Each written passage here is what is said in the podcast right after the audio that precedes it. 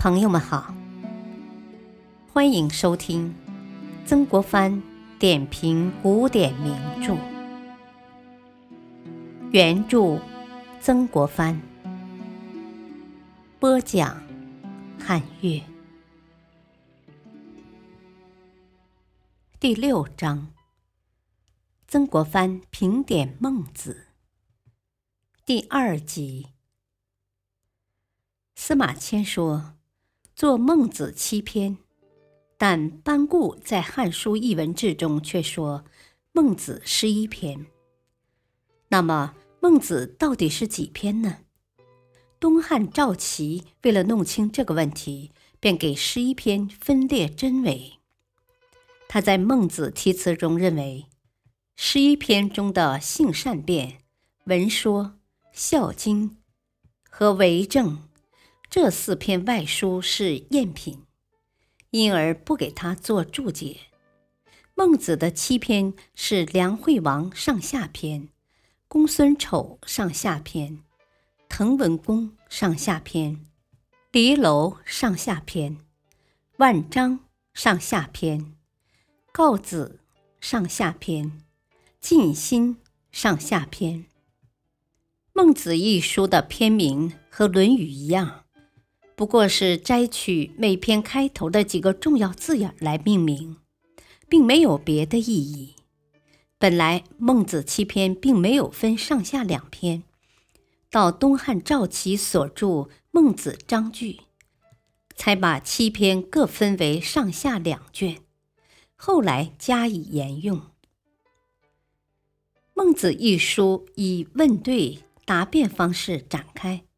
以驳论为主要的论证方法，他详实的记载了孟子的思想、言论和事迹，保存了丰富的史料。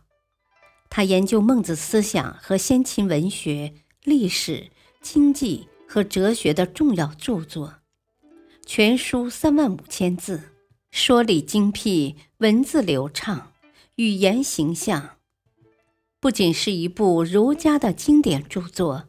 也是一部优秀的古代散文集。《孟子》一书是拟圣而作，它既吸收《论语》中的精华，也接受了《大学》《中庸》的一些特点。在《孟子》一书中，反映最突出的是仁义思想。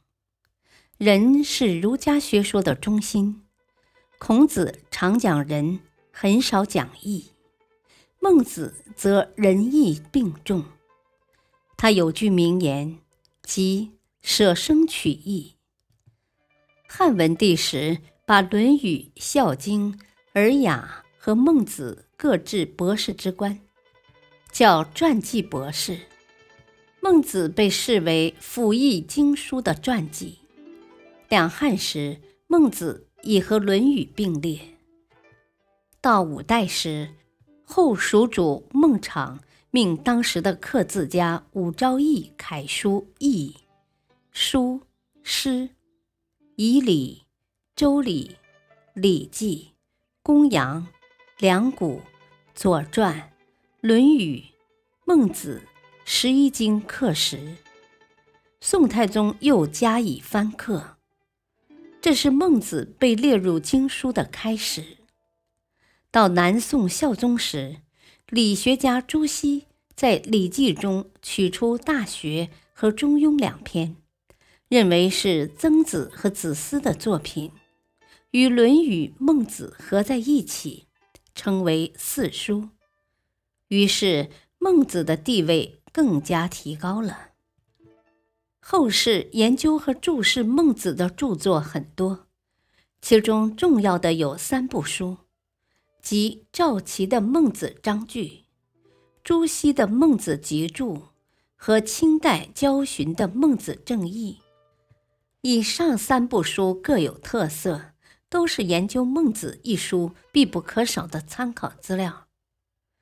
孟子为人耿直豪爽、泼辣大胆，这一性格在《孟子》一书中得到了充分的反映。例如，他教导学生说。说大人，则运之；勿视其微为然。以上这些语言，如闻其声，如见其人，所以塑造了一个栩栩如生的抒情主人公孟子的形象。这是孟子散文的一个重要艺术特征。语言的高度形象化，是构成孟子散文形象性的极其重要手段。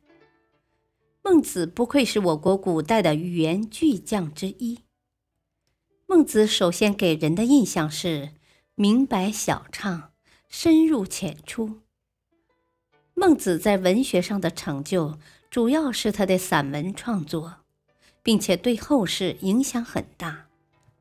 唐宋时的散文大师几乎都以孟子的文章为典范，所以《孟子》一书是一部优秀的古代散文集。孟子的散文对后世有十分深远的影响。他是感性和理性的结合，善于用文学手段达到实用的目的。对于既主张文以载道，又重视文学的美感，喜欢在说理中包蕴个人感情的唐宋古文家，成为绝好的典范。试看韩愈的文章。雄肆而严整，喜用排比博喻，与孟文关系最大。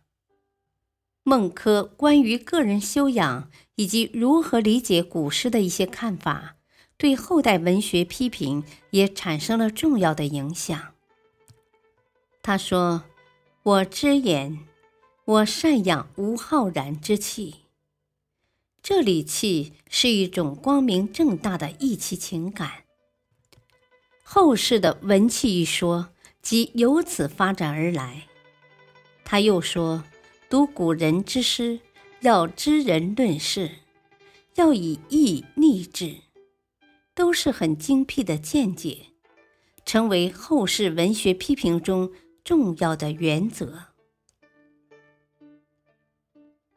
感谢收听，下期播讲曾国藩对孟子的理解和评价。敬请收听，再会。